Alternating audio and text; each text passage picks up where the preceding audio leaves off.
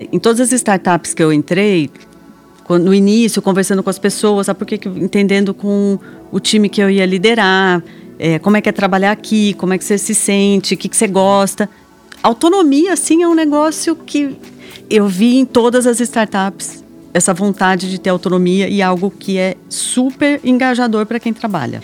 Porque se aprende muito rápido. Então tem uma, as pessoas têm uma sede de aprender e tendo autonomia para executar, a parte que fica uma falha que eu vejo é a forma de testar.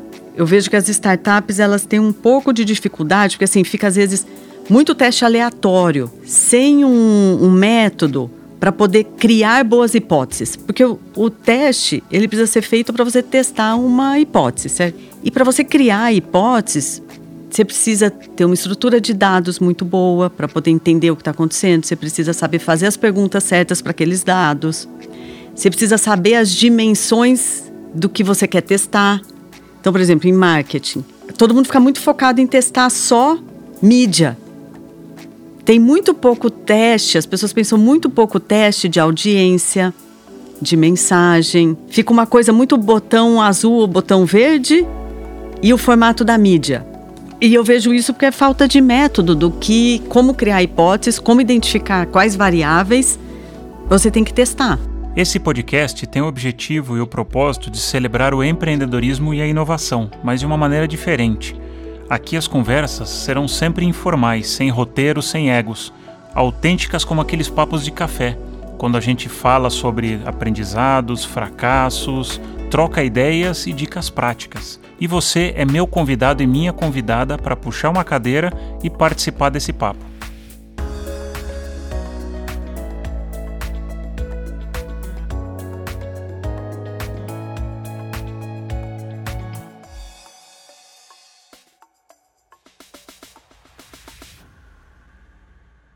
Quer ou precisa inovar, empreender, intraempreender ou criar novos negócios dentro do seu negócio ou da empresa que você trabalha e não sabe como? Vem conhecer o livro do lado I. Invente seu lado I, a arte de inovar numa época de incertezas, da editora Buzz, já disponível na sua livraria física ou online. Basta procurar Invente seu lado I. Vem conhecer. Minha convidada tem mais de 20 anos de experiência em liderança de estratégias de marketing, growth ou crescimento, marca, mídia, comunicação em empresas multinacionais e startups. 14 anos na Nextel foi onde a gente se conheceu, 4 anos e meio no Spotify e nos últimos 4 anos em três startups, no Guia Bolso, no Lingo Kids e mais recentemente no Unicórnio, na Loft, ajudando a escalar o negócio e construir as marcas dessas startups por onde ela passou. Formada em comunicação social pela FAAP, pós-graduada em gestão de negócios e MBA em gestão de sustentabilidade, ambas pela GV, e participação em programas executivos na Singularity University, Oxford e INSEAD. Bem-vinda, Carol. Obrigada. Que prazer. Prazer é meu. Estou muito feliz que você está aqui. Nossa, fazia tempo que a gente não, não se via e aqui no estúdio comigo vai ser um papo muito bom. O eu estava lembrando quando a gente se conheceu, foi na viagem da ABA. Foi. Lá para o Vale do Silício, que a gente foi conhecer Face. Exatamente. Microsoft, não foi? Total, a gente foi para Seattle. A gente é foi para Seattle. Cara, nossa, muito louco. Acho que era 2011. Nossa, Face ainda no começo, a gente achando que fazendo altas descobertas.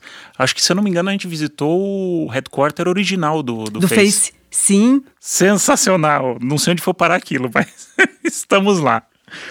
Uma coisa que me perguntam bastante, acredito que para Carol também, é como é que é o rolê de trabalhar em startups. Então a gente vai falar um pouquinho aqui. Nós dois trabalhamos em empresas tradicionais e depois fizemos aí a migração.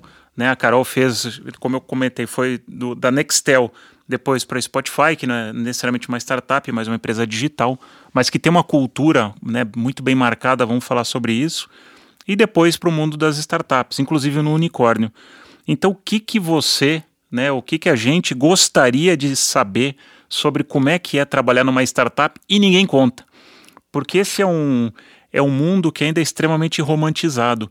Né? A gente vê capas de revista, só vê aqueles founders ou os unicórnios. Então tem aquela sensação que, cara, putz, você trabalha da, das 10 a, às quatro da tarde, almoça três horas, fica só de bermuda.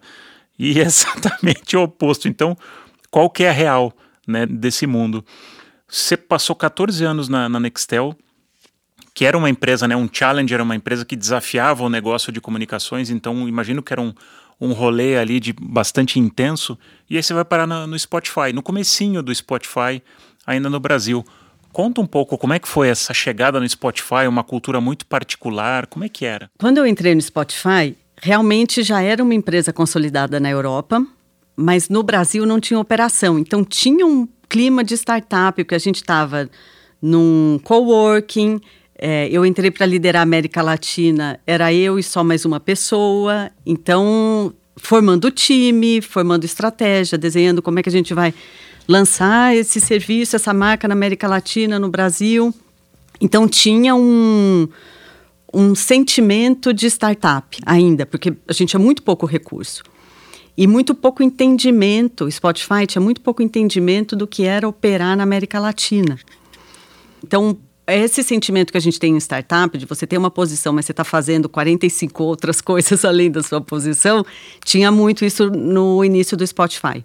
E, e eu fui para o Spotify numa transição que, quando eu saí da Nextel, é um momento de carreira parecido com o que eu estou agora, que foi a decisão de fazer um sabático. Então, eu saí da Nextel, fiquei 14 anos, estava a fim de repensar minha carreira. Conta o que, que você estava fazendo na Nextel quando você saiu. Quando eu saí, eu estava cuidando de tudo que é marca, mídia, comunicação, geração de lead, então marca, varejo, tudo que era comunicação eu estava liderando. E, olha, a, um dos últimos projetos que eu fiz na Nextel foi unificar time de online e offline, ainda tinha isso.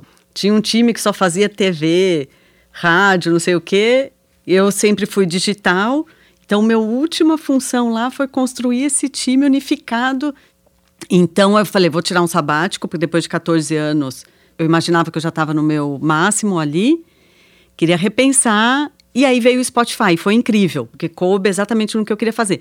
E agora, de novo, eu estou num sabático, porque depois dessa é, sequência que você falou aí, Spotify, é, Guia Bolso, Lingo Kids e Loft, já puxando o gancho de como é trabalhar em startup, é um trabalho muito intenso. Então, depois de todos esses. Se eu somar Spotify aí, está dando nove anos mais ou menos, de um trabalho muito intenso. E eu sinto que eu preciso de um respiro agora e, de novo, repensar. Adoro startup, adoro empresa de tecnologia.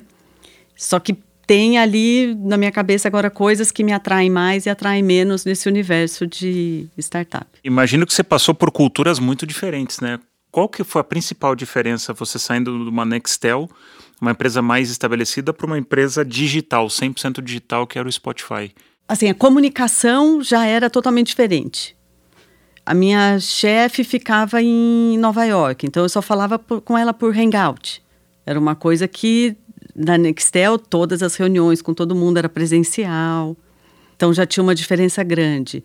O time de América Latina era praticamente marketing, vendas e conteúdo e relacionamento com gravadoras. Não tinha produto, não tinha é, jurídico, era tudo fora. Então, só isso já tem uma fluidez de comunicação muito maior. A fluidez de comunicação foi uma das coisas que mais me chamou a atenção no início. Então, você pode trabalhar de qualquer lugar, já era assim em 2014, quando eu estava no Spotify. Tudo estava disponível na rede. Ninguém tinha arquivo do computador, não, não existia isso. O que era muito diferente do Spotify era a política de inclusão e diversidade. Uhum. É, e eu acho que um pouco puxado pela própria origem da empresa, que é sueca. As mulheres na Suécia, elas já estão num outro estágio de feminismo que elas precisam discutir coisas agora menos de fundação porque no geral elas já se sentem é, muito mais iguais. Então acho que essa foi uma das principais diferenças do Spotify era a cultura de diversidade. Também o Spotify ele tem uma uma fama de cultura de ser muito, né, das metodologias ágeis, de trabalhar muito em colaboração, colaboração de verdade. Tudo que ficou conhecido de squads, uhum. de tribos, veio muito do time de tecnologia do Spotify, que foi criado dentro do Spotify E o conceito por trás é muito legal, que é você ter um alinhamento muito bem feito da estratégia e muita autonomia de execução. Porque com a velocidade que as startups precisam e as empresas de tecnologia precisam entregar novas versões do produto, melhorias do produto, mudança de interface, um monte de teste que é feito todos os dias para ver melhorias que são feitas ali, todo mundo precisa ter muita autonomia para fazer o teste, executar o teste, subir o teste. Só que se está todo mundo fazendo um monte de teste desalinhado da estratégia, de repente você tem ali uma experiência totalmente equivocada, cheia de ruídos na, na interface, que prejudica para quem está consumindo. Então, esse conceito por trás é muito bom e é algo necessário em todas as startups, porque todas elas precisam de velocidade. Isso é uma das coisas mais difíceis dentro do ambiente. É você conseguir executar tudo muito rápido e às vezes sem uma visão de estratégia. Sim, a gente estava até antes aqui de começar a nossa gravação, estava dando um exemplo para Carol que eu vi esses dias muito legal, que startup, principalmente no começo, ela parece futebol de criança. Né, que chuta a bola para um lado, corre toda a criançada para um lado, aí chuta para o outro, corre todo mundo. Então sempre está todo mundo correndo atrás da bola, completamente desorganizado.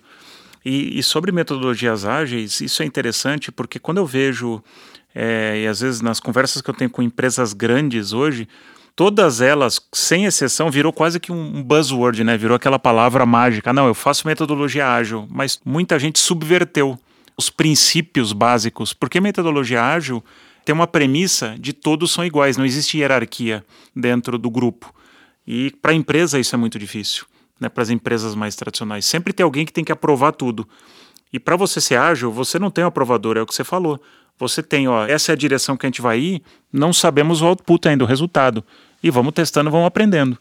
É, e eu acho que isso é uma das coisas mais legais dentro do ambiente, é a autonomia que as pessoas sentem.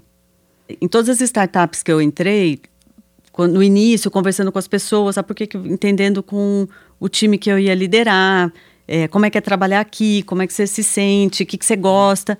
Autonomia, assim, é um negócio que eu vi em todas as startups essa vontade de ter autonomia e algo que é super engajador para quem trabalha.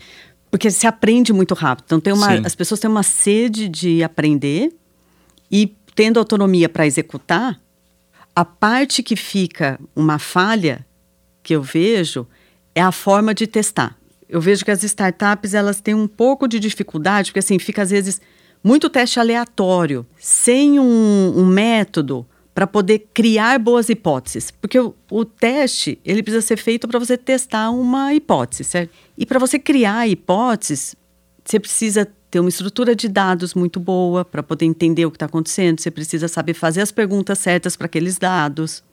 Você precisa saber as dimensões do que você quer testar.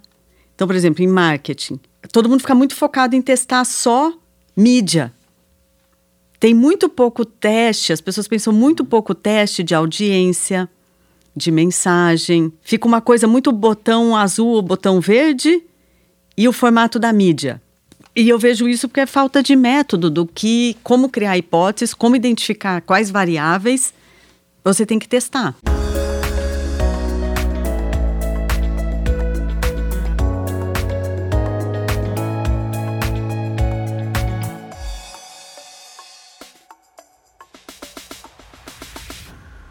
Agora você abriu um, um, um flanco interessante para a gente debater, porque recentemente eu até participei de uma conversa com uma, uma agritech que eles estavam buscando um CMO.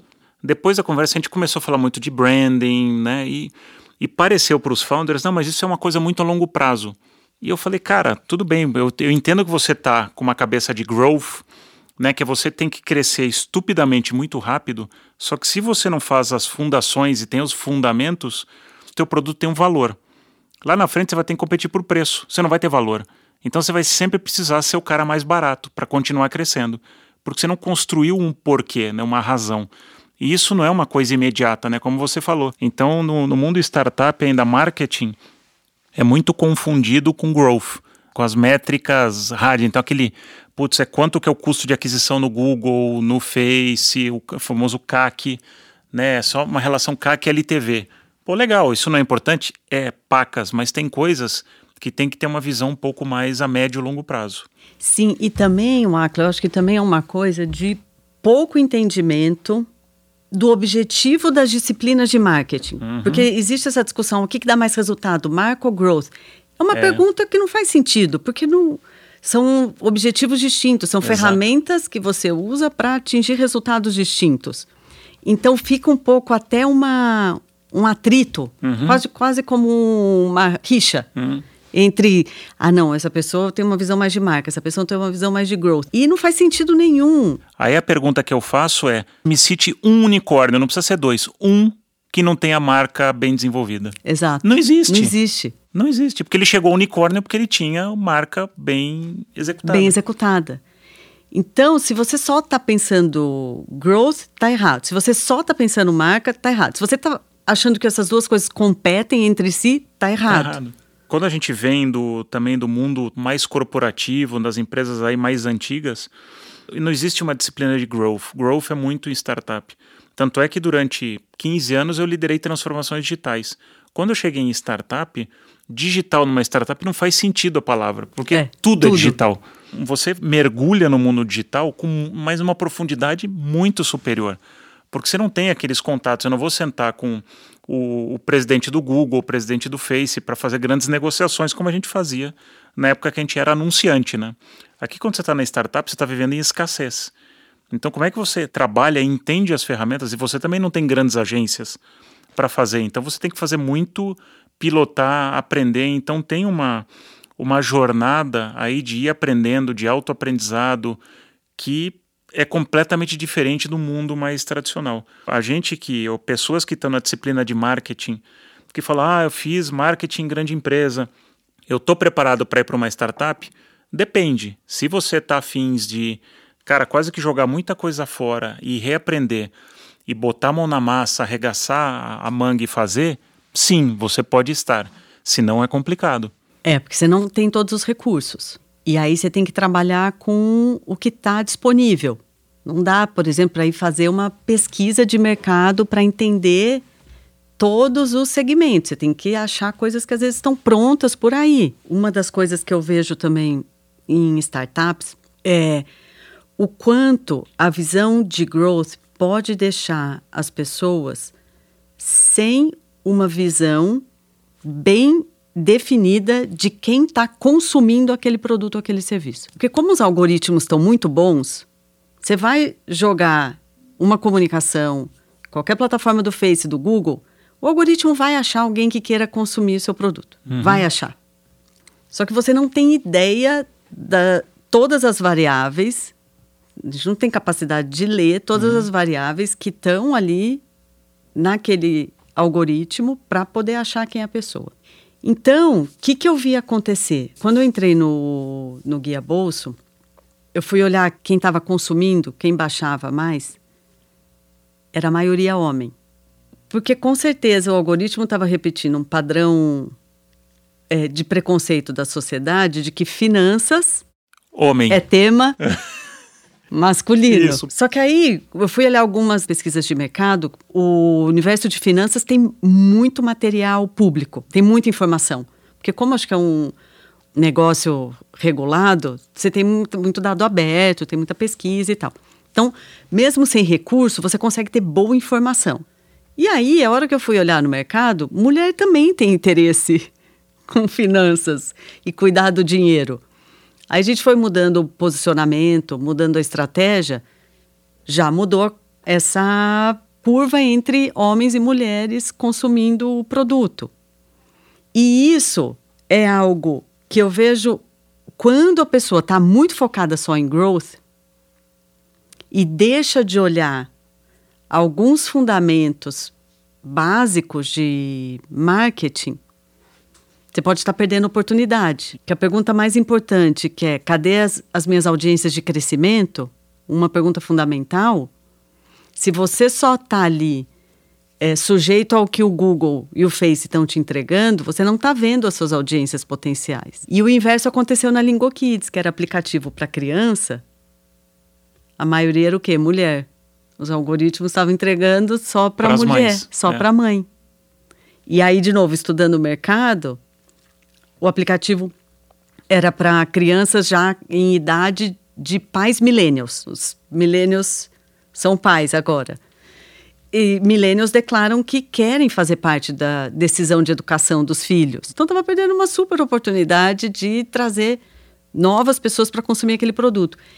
Então, essas disciplinas, eu acho que quando as startups elas ficam muito fechadas só no tema de mídia dentro de growth, elas perdem muita oportunidade de crescimento e depois oportunidade de produto, porque se você também não sabe quem é o cliente que está consumindo, como é que você otimiza o produto? Como é que você pensa o que, que esses clientes querem?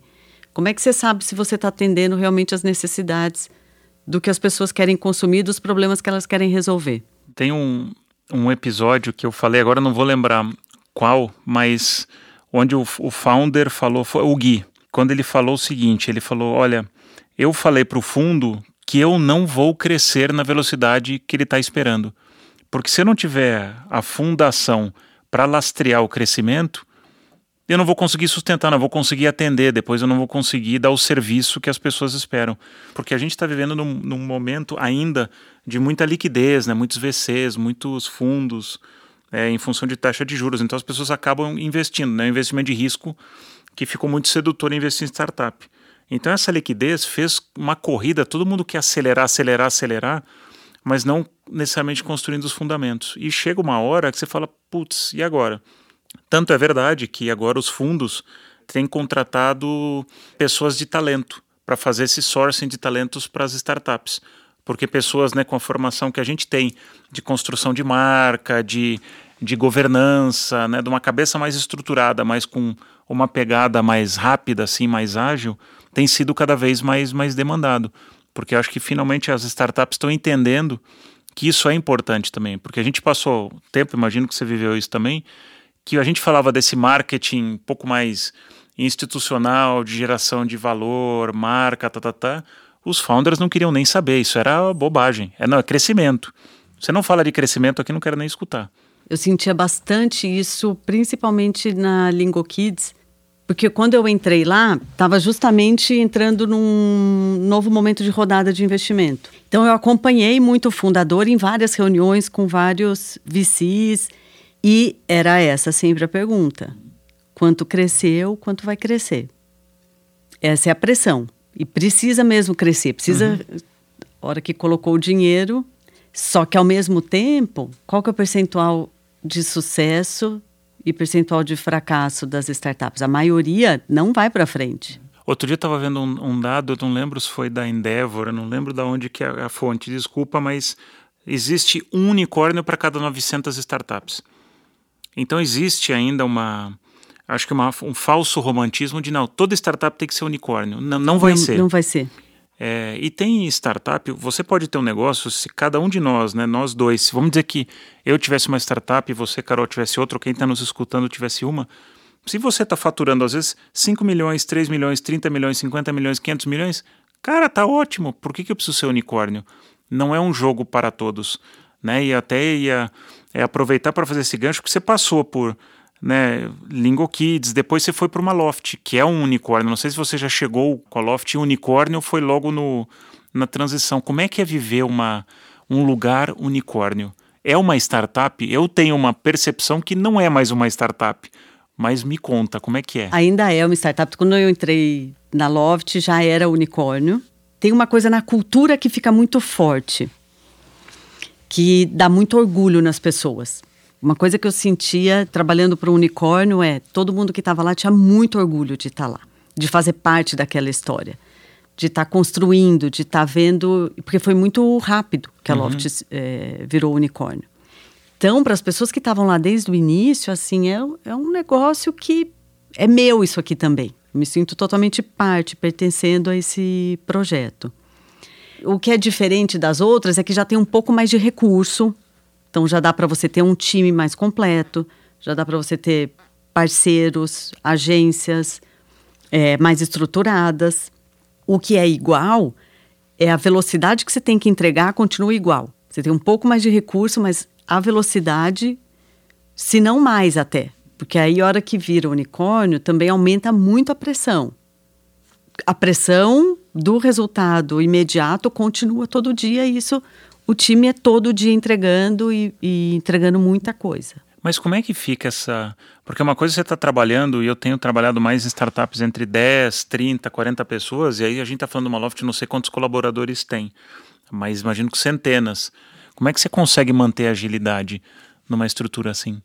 Como ela começou estruturada por squads, essa cultura está hum, no início. Legal. É mais fácil, porque se você imaginar, sei lá, se eu imaginar como era Nextel, impossível fazer qualquer mudança rápida do dia para a noite. Uma empresa que já foi construída na sua fundação com esse modelo organizacional mais distribuído, das pessoas com mais autonomia, os times trabalhando em squads, aí não ingessa. Não sei se perguntam para você também que ah, eu sou uma empresa tradicional com cabeça de startup. Eu falo, cara, desculpa, não, não, não, não, tem. Não tem. não consegue. Não tem. Não consegue, porque é, tem que ter um desapego, tem que ter o que você falou, autonomia. E é engraçado que tem alguns executivos de empresas que passam muitos anos em empresas tradicionais, quando chegam em startup, não se acostumam. Porque não tem job description, né? Não, você tem que se virar e a agenda você que faz. Não tem alguém que chega para você, ó, é isso que você tem que fazer. Então, e você que tem que ir gerando a agenda, você que tem que ir atrás das pessoas, é tudo muito orgânico, é diferente de uma empresa. Não é que você tem, não, eu tenho aqui o, a minha performance do ano, eu tenho que entregar essas quatro, cinco coisas. Numa startup, as quatro, cinco coisas são na semana, são no mês. Né? Não tem aquele plano anual, não faz sentido fazer plano anual. Você tem uma meta anual, mas você não faz planos, de, né, aquelas apresentações de PowerPoint, não tem nada disso. Não, até porque como a rotina é muito de teste, se o teste deu um resultado que de repente fala, opa, esse meu roadmap aqui precisa mudar porque eu tenho um, um dado, uma informação nova, você muda, você não continua no mesmo plano se você já viu que aquilo não vai dar certo. Tem um outro ditado que eu uso muito, né? Startup feito melhor que perfeito. Porque nas empresas que a gente habitou algum dia, tinha aquele negócio, não, só vou lançar para o mercado depois que eu fizer um milhão de pesquisas. Tem que ser perfeito, tem que ter 99% de certeza para botar na rua. Numa startup, você tem 50, 60, 70, vai. E você vai aprendendo. O Spotify né, foi um dos que conceitualizou isso. Vou fazendo o Google, faz isso muito bem, né? Para a gente citar empresas um pouco mais estabelecidas. Mas startup, se você não faz isso, você está perdendo tempo. Fazendo uma reflexão minha, eu sempre gostei muito de autonomia. Eu nunca vou esquecer, na minha primeira startup, que foi uma, uma health tech, quando eu entrei lá, eu era a única pessoa de marketing, era eu keep. Eu era um, um CMO as a service, né, um, um CMO, entre aspas, porque o cargo em startup é para fora, para dentro a gente não tem cargo, porque a gente faz um monte de coisa. E eu olhava para o lado e falei, cara, mas isso aqui eu vou aprovar com quem? Com ninguém. Com ninguém, porque o founder não entendia nada do que eu fazia. Então ele me trouxe exatamente para ajudá-lo. Faz. É, então é isso aí, meu, vai e faz. Putz, se não der certo? Mas corrige e segue. é muito louco, porque imagina a gente ter essa conversa numa empresa tradicional, ela, ela é incabível, né? Você chegar pro teu chefe, o presidente da empresa, e falar, ó, oh, eu vou fazer isso aqui, mas você sabe o que está fazendo? Não. Não. Mas qual que é o KPI? Não sei. mas acredito que isso aqui vai funcionar.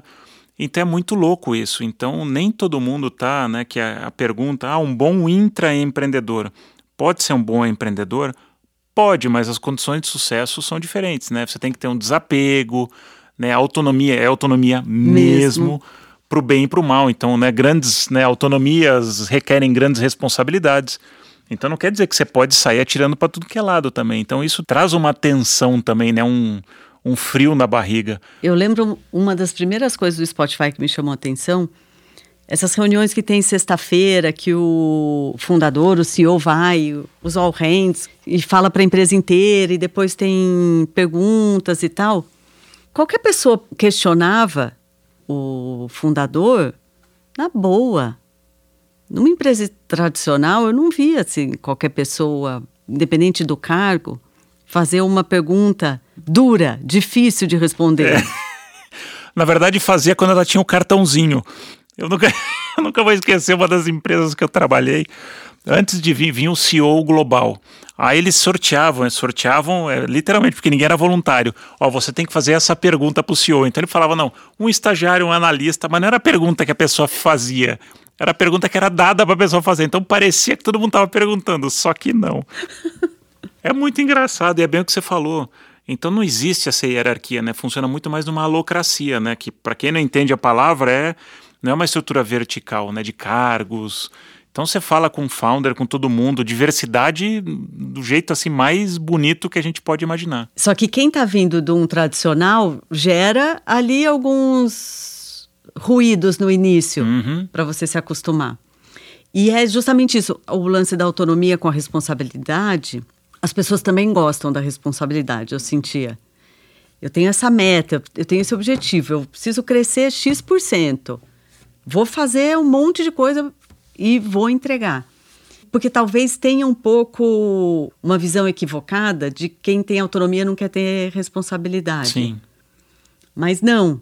Eu vi as pessoas gostavam de serem donos realmente daquela meta. Uhum. Mas tem que vir muito com esse espírito, porque principalmente o pessoal mais alto, né? E aí eu tô falando de um ou outro exemplo que eu topei, que vem de grande empresa, vem naquela, não, eu sou C, né? Eu sou chief, não sei o quê, independente da disciplina, mas está muito acostumado na grande empresa, porque a gente chega numa hora na carreira, né? Você chegou, eu cheguei nas empresas tradicionais, onde a gente, o nosso tempo era muito político, era quase zero prático. Então a gente ficava 90% do tempo coordenando, alinhando ações. Startup você não, não faz isso você está fazendo. Você faz, então é, é fazer. É, não, não dá para você ficar, não, vou só ficar gerindo pessoas, coordenando, direcionando.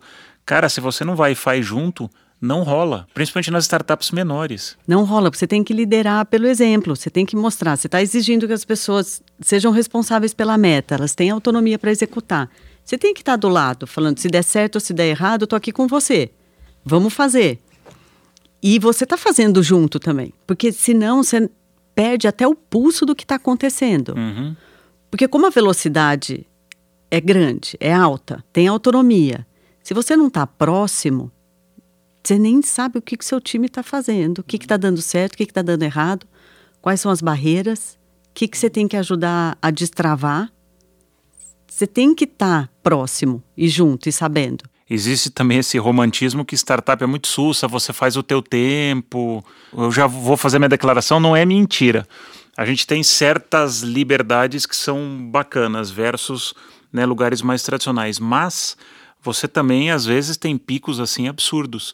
Né? Então conta essa tua experiência aí gravitando em putz, Guia Bolso, Lingo Kids, Loft, que são culturas bem diferentes, né? Se trabalha muito em startup, porque você tem muita coisa para fazer tem muito projeto acontecendo em todos os lugares e você precisa entregar rápido. E não necessariamente você tem todos os recursos necessários. E você pra... não tem todos os recursos necessários. Então você está toda hora tentando entender. Eu tenho esse objetivo aqui. O que, que, eu vou fazer? Quais os recursos eu tenho? Como é que eu vou achar esses recursos? Uhum. Então se trabalha muito. O benefício é que às vezes você fala, Vou começar hoje um pouco mais tarde, mas você vai até mais tarde também. Mas eu não me vejo mais não trabalhando em startups, porque depois que você pega o ritmo, é muito legal. Porque você tem uma, uma realização no fazer, não no pensar, mas no realizar, no entregar, no acontecer, que é fantástico. Você vê o seu impacto muito mais rápido do que eu via o meu impacto na Nextel. É o impacto ali no negócio, é o impacto no dia. Sim, nas pessoas. Nas pessoas. Então, em startup, a minha rotina, a primeira coisa que eu faço no dia é abrir os dashboards para ver o, o resultado e já é resultado tempo real. Então, isso te dá ideia para criar, para estar tá sempre ativa, sempre fazendo coisa.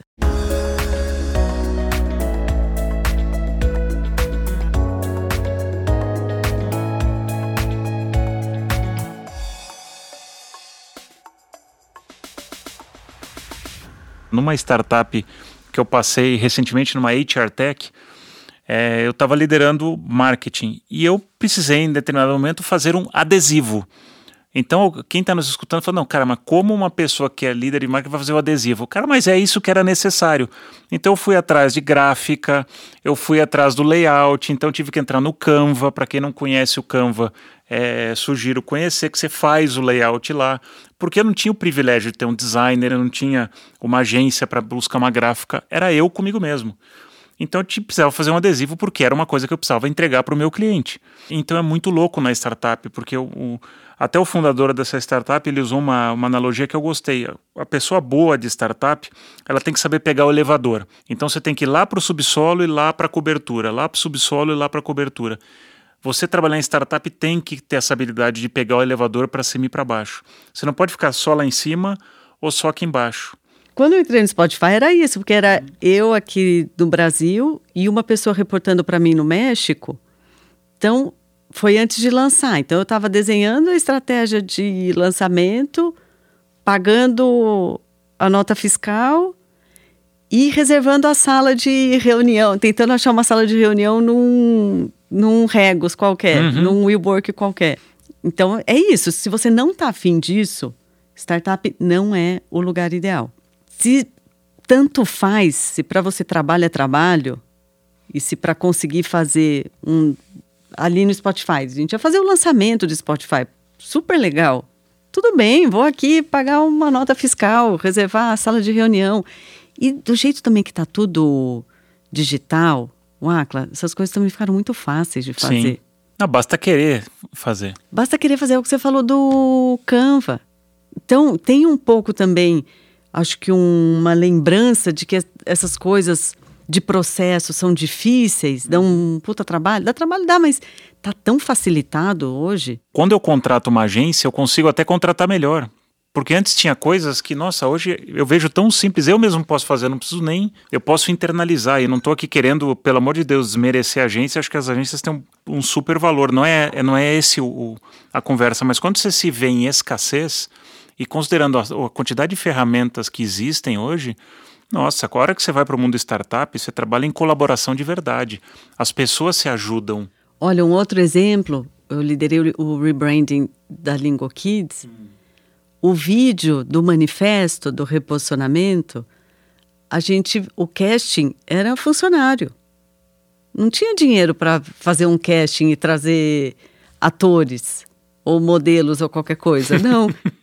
era e amigos, tipo funcionários, colaboradores e amigos. É. E ficou bom. É perfeito? Talvez não, mas tá bom. Tá bom. E ok. Por isso que eu, eu uso muito a palavra desapego.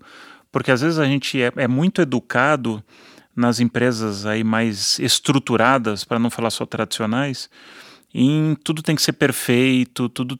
Nossa, e a gente não está falando aqui de execução né, na ponta, mas a gente está falando de coisas que podem sair ainda. Pô, assim, o que você falou, pô, casting com, com uma galera, com funcionários, pô, beleza. Eu estou transmitindo a mensagem, está alinhado com a estratégia. Não, e quem participou adorou participar. Exato. Se viu ali, mega orgulho. Tô é. aqui, ficou lindo o manifesto. É. A ideia toda por trás estava super bacana. As dinâmicas são muito diferentes né? Você não tem também que ficar pedindo bênção para Deus e todo mundo. Então tem esse ponto da autonomia, né? Que a gente estava falando da autonomia e responsabilidade, que às vezes é assustador. E, e a reflexão que eu tive foi, putz, eu eu falei, cara, eu nunca tinha sentido liberdade nesse nível, porque todo mundo, não, eu quero ter liberdade, autonomia. Será mesmo? Porque às vezes é muito bom se esconder atrás dos processos, atrás da. Né, eu fico, ainda hoje, muitos clientes, empresas grandes, e as pessoas reclamam, não, eu tenho 12, 14 reuniões por dia. Aí a pergunta que dá vontade de fazer, cara, mas você evoluiu o que com essas 12, 14 reuniões? Numa startup, e, me ajuda aí, Carol, a refletir sobre isso, eu não faço reunião que não tem propósito. Porque eu estou perdendo tempo. Né? Porque é tudo muito rápido. Então você não faz reunião por fazer reunião. Se não precisa, não faz. Você vai. Tem ainda muita reunião. Eu acho que algumas startups ainda têm. Mas você não tem uma reunião para marcar uma reunião que acho que tem mais nas tradicionais, né? O que, que vocês resolveram na reunião? Nada, que a gente vai é. marcar uma outra reunião. É isso. isso não tem. E as ferramentas de comunicação são Slack. Eu adoro Slack. Conta para quem não sabe o que é o Slack. O Slack é uma ferramenta para comunicação interna, onde você pode falar ou mensagem privada, texto, ou chamada de vídeo imediato, ou você pode ter grupos. Então, a gente começou um projeto aqui, o podcast do Acla. Começamos um projeto, você cria lá no Slack um grupo com as pessoas que fazem parte daquilo. E nesse grupo você divide documento, você reage ao documento, vi, não vi, gostei, não gostei, você responde, você tem a sequência de conversa. Então, tem muita reunião que você não acaba não fazendo porque você resolve nessas ferramentas onde a comunicação é muito mais fluida. O documento está tudo na nuvem, então você vai lá, você edita. Os times de design têm as suas próprias ferramentas. Você tem o Miro, que é ferramenta para fazer reunião com post-it, como Total, se estivesse num bem legal. quadro branco, colocando é. post-it, todo mundo colocando no quadro ao mesmo tempo. Então, eu acho que essas ferramentas que as startups usam, eu não sei, eu estou por fora disso, se as empresas tradicionais estão incorporando esse tipo de ferramenta. Porque ajuda demais. Eu não tinha e-mail. As pessoas reclamam que recebem e-mail. Nas startups eu não recebi e-mail. Muito pouco, é bem Muito menos. Muito pouco, porque é. você resolveu tudo ali no, no Slack. É, e-mail demora muito. E-mail você acaba falando com o mundo externo, né? No mundo interno você não manda e-mail. É isso. E-mail era só para o mundo externo. É, concordo com você. É, é outro jeito de agir, de pensar, de colaborar. Me conta, Carol, dentro dessa tua jornada das startups, como é que é muitas vezes navegar sem ter bem certeza de onde você vai chegar? Essa acho que talvez seja uma das coisas mais difíceis, assim, porque você tem você tem a ambição. Eu acho que o que ajuda muito nessas startups é que geralmente o fundador ele tem uma ambição, uma intenção, uma visão que aquilo é o que você tem que construir. Eu acho que o fundador tem um papel muito importante nisso, em manter as pessoas sempre conscientes, engajadas naquela intenção de por que estamos construindo esse negócio. O que dificulta esse processo é que às vezes o que, que acontece? Às vezes você ainda não tem o KPI que você vai medir. Ou às vezes você ainda não tem os dados consolidados para poder fazer a análise do que você está construindo. Não é porque é uma startup, não é porque é uma empresa digital que os dados estão super bem organizados. Muitas startups que me procuram para mentoria, eu vejo isso. A estrutura de dados não está a serviço da estratégia. Então, às vezes, está coletando um monte de dado que não serve para nada e o dado que precisava está desestruturado, está descentralizado, não está limpo, está uma bagunça. Então, acho que tem uma dificuldade aí, que é no dia a dia.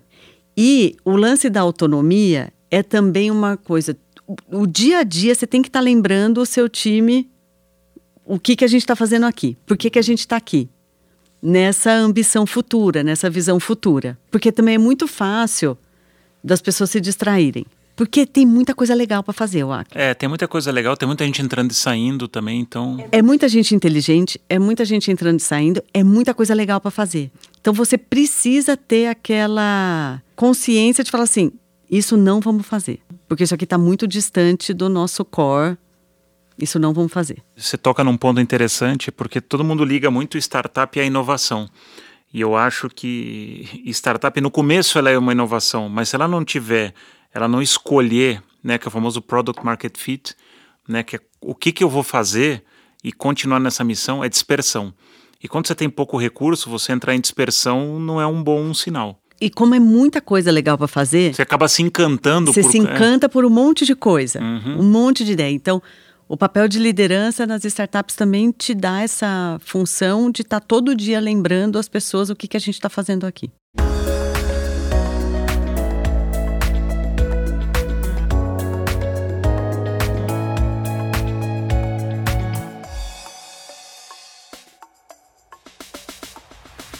Que cuidados você tem que ter antes de ir para uma startup? Né? O que, que você deveria checar?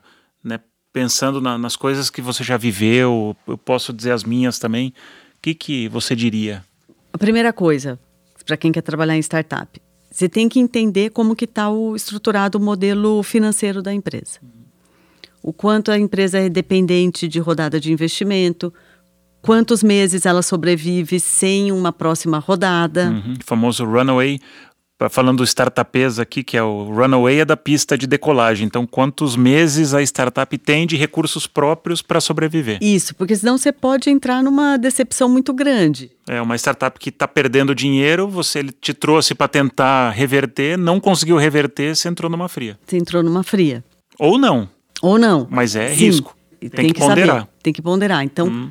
pede para olhar o que está acontecendo ali nas finanças quando uhum. que a uhum. empresa pensa em dar lucro, quanto que é o prejuízo, tudo isso é bacana para você não ter uma surpresa negativa no decorrer da sua experiência. A outra coisa, entender muito bem qual que é a barreira de crescimento atual daquela startup. Eu já conversei com muita startup que queria botar um caminhão de dinheiro em marketing, sendo que tinha um problema de vazamento no produto gigantesco aí também causa um ruído, porque você vai vir para uma posição de marketing, vai ser cobrado para atrair muita gente, para trazer muita gente para fazer o download, para seja qual for o modelo desse negócio. Só que você está perdendo 99%. É o churn, o famoso churn. Na verdade, você é contratado para abrir mais a torneira e o ralo é gigante. E o ralo é gigante. Então não adianta, cada vez você tem que abrir mais essa torneira e, e não vai, traz mais gente e sai, e aí você não tem o famoso LTV. Não tem. Né, que é o lifetime value, que é o valor dessa pessoa ao longo do tempo. Então a pessoa acaba entrando, ou o serviço é ruim, ou ele é caro, X, alguma X. coisa. Só que vira um trabalho impossível. É. E chega uma hora que essa roda para de virar, porque não adianta. Chega uma hora que você não vai conseguir fazer mais aquisição, porque todo mundo não já é, passou. Todo mundo já passou. É. então, então, tem que entender bem qual é a barreira de crescimento. Uma outra coisa que eu converso bastante é sobre a rotina, a governança. Porque tem isso da autonomia, que é muito bom e tal. Só que isso é diferente de ambientes que estão totalmente desestruturados. Então, entender qual é a maturidade de governança, de estrutura, também eu acho que é uma conversa interessante. Eu acho que uma outra coisa são conversas muito abertas com o CEO para saber como ele lidera. Sim, ou founder, né? Ou founder, que na maioria das startups o CEO ainda é o founder, Sim. né? Então acho que essa conversa também tem que ser muito madura, assim. Todos os meus últimos chefes ou, ou processos que eu fiz eram pessoas mais novas do que eu. E eu acho que tem bastante gente nessa situação. Sim. Então, acho que entender estilo de liderança, entender como que é modelo de gestão, o que, que exatamente essa pessoa espera ao te contratar. Sempre quando eu vou para uma startup e eu tenho essas conversas com os CEOs ou os founders, a pergunta que eu sempre faço é o que, que sucesso para minha posição significa. Porque pode parecer uma pergunta muito simples, talvez numa empresa mais tradicional ela é mais fácil de responder. Porque numa startup o pior movimento que você pode fazer é o movimento financeiro. Você tem que fazer um movimento de adequação de perfil, porque como aquele sistema é muito ágil, muito dinâmico, se você já entra mal encaixado, grandes chances de não rolar, você se frustrar e a startup também. É isso. Então eu ficaria nessas, nessas conversas, financeiro, qual é a barreira de crescimento, governança e a expectativa que o founder CEO tem de você ali. Outra coisa também, dependendo da posição que você entra, assina um bom contrato, né? Porque muita startup vai contratar você por pessoa jurídica. Então, olhe o contrato que você está assinando, né? Ou se você entra por CLT, melhor ainda, porque startups que estão prestes a receber investimento, elas estão seletizando todo mundo. Então, uma startup que já tem muita gente em CLT é um bom sinal. Não que as que têm PJ seja mal, mas ela talvez está num outro momento. Então você tem que olhar um pouco nesse contrato que você está assinando. Outra dica que eu daria: repara a posição que você está sendo contratado se tem equipe. Me explico. Ah, estão contratando você para ser head de marketing, head de vendas, head de growth. Ah, quantas pessoas eu vou ter na equipe? Ninguém. Opa, isso não é um bom sinal. Porque você já entrando com uma posição de head sem gente para liderar. Então, é, observa as condições de sucesso para sua posição acontecer. Porque tem a startup num determinado momento de crescimento de evolução, ela vai ficar muito na dúvida. Ah, eu trago uma pessoa muito técnica ou uma pessoa mais cabeça, né, mais estratégica. E essa é a pior dúvida. Você precisa dos dois. Então, se você está entrando como uma pessoa, o, o head, você tem que ter uma pessoa que te ajuda na execução. ela não precisa necessariamente estar na startup, pode ser um terceiro, não importa, mas olha também essas condições de sucesso para o teu trabalho. Entender a expectativa que o founder tem do crescimento com o tanto de investimento que a startup está disposta a fazer e o tempo que isso levaria, porque às vezes eu já conversei com várias startups que tinham expectativa assim de virar uma marca conhecida globalmente sem nenhum dinheiro. Mas tem um momento, principalmente quando chega a rodada de investimento, e esse é, outra, é outro mito que eu queria aproveitar aqui a nossa conversa. Nem toda startup precisa de fundo de investimento. Porque hoje existe um mito de, ah, eu preciso de uma rodada seed, A, B, C. Eu estou numa startup hoje que ela está indo muito bem, obrigado. Cap table, né, que é o tá 100% com a founder ainda, tá limpo e tá crescendo em bootstrap, cara, ou seja, com recursos próprios. Então tá excelente. Por que, que eu preciso né, me comprometer a trazer um sócio se eu não preciso desse sócio? Então acho que esse é um outro mito que existe no mercado. Ah, eu preciso de fundo para mostrar que eu cresci. Não necessariamente. Quanto mais você conseguir caminhar com as próprias pernas, mais né, o teu valuation, o valor do teu negócio vai melhorar. Logo, você vai evoluir, aprender muito mais e você depois vai fazer uma captação melhor. Então nem todo mundo precisa necessariamente captar, né? Que é um outro outro Sim, mito. ou que faz a captação em muito menos captação. Então, hoje mesmo me ligou uma startup para conversar de uma posição, uma startup na Espanha. Eles existem já há 12 anos. Hum. Nos últimos quatro anos já são positivos e agora é que eles vão pensar numa rodada de investimento maior, que é para expandir. Legal. Mas ficaram ali quase 11 anos. Sozinhos. Sozinhos. E tá tudo certo. E tá tudo certo. Crescimento e aceleração são coisas que a gente tem que começar a separar, porque a gente criou esse mito de, putz, a startup boa é aquela que em dois anos virou unicórnio. Não necessariamente. Não necessariamente, é. Ok, se virou, putz, sucesso, aplaudimos, está tudo certo, nada contra. Mas a gente não pode colocar os negócios todos nesse mesmo prato, porque ele é um prato pequeno. Né? Senão fica também uma competição de. É, de crescer por crescer. De crescer por crescer. E sem, e sem base estrutural. Então, nossa, demais. Carol, adorei. Dá uma, um recado final, assim, para quem está nos escutando aí, que está né, putz, nossa, eu estou na dúvida se eu vou para uma startup ou não o que, que você consideraria para essa pessoa, principalmente essa pessoa que está numa empresa tradicional, como é que para fazer uma consideração de carreira? Putz, será que vale a pena eu ir para o mundo startup? Eu acho que depende bastante do quanto essa pessoa quer estar tá num ambiente de velocidade e o quanto essa pessoa sente que a carreira dela está estagnada numa empresa tradicional. Porque assim, numa empresa tradicional que não está pensando em transformação digital, tem alguma coisa muito errada acontecendo. Então, se o pensamento da empresa tradicional é uma barreira para o crescimento individual, está na hora de buscar uma startup. Agora, ao mesmo tempo, tem muita empresa tradicional que, até por conta da aceleração da pandemia, teve que correr atrás de uma aceleração, de uma transformação digital e talvez tenha oportunidades ali dentro mesmo. Para quem quer essa vida mais intensa, com mais autonomia, de trabalho constante. Desestruturado. Desestruturado, é. sem recursos. Sem recursos. Vida louca. Sem fluxo, sem, sem processo. Mas que é legal, que a gente gosta. Acreditem, tem gente que gosta. Nós somos dois viciados e muito mais gente. Então, é por isso, acho que não tem uma fórmula né, mágica, acho que tem que muito ver o momento de carreira. E eu, eu adicionaria, se faz sentido para você, quem está buscando reaprender, porque quando você vai para a startup, hoje eu vejo que eu sou outro profissional, eu tenho outras competências, outras habilidades. Eu cheguei numa posição alta, como você chegou no, no mundo corporativo, e as minhas habilidades ficaram muito políticas, pouco práticas. Hoje eu reconstruí as minhas habilidades práticas. Isso me dá um prazer enorme. Porque assim, o Acla, a gente não vai parar de trabalhar, né? Com expectativa de vida aumentando, a gente vai trabalhar. Até... Vamos ver até o 100 logo. 100. Meu, oitentinha é nós. então, se a gente não tiver toda hora até desaprendendo, porque quando você faz essa migração, você tem que desaprender um monte de coisa que era ali do mundo corporativo.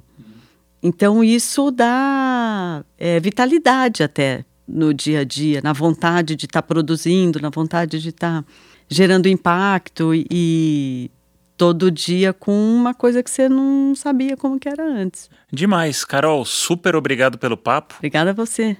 Eu acho que se a gente deixou vocês com dúvidas, o que a gente pode dizer aqui é que é muito legal. Eu, acho, eu recomendo super para quem, principalmente está no meio de, no, no miolo da carreira, que ainda é o mais jovem, entre 20 e 30 anos, tem essa passagem por startup. Eu acho que é muito saudável, independente do caminho que você quer fazer é, é muito útil para a formação como pessoa e profissional, e líder também. Liderança é um negócio que muda totalmente o seu jeito de liderar numa empresa tradicional para uma startup. Boa, fechou. Muito obrigado. Obrigada a você, Wacla. Gostou do papo? Então siga o Laduí no Instagram e no Facebook. Vamos continuar a conversa por lá. Até o próximo episódio.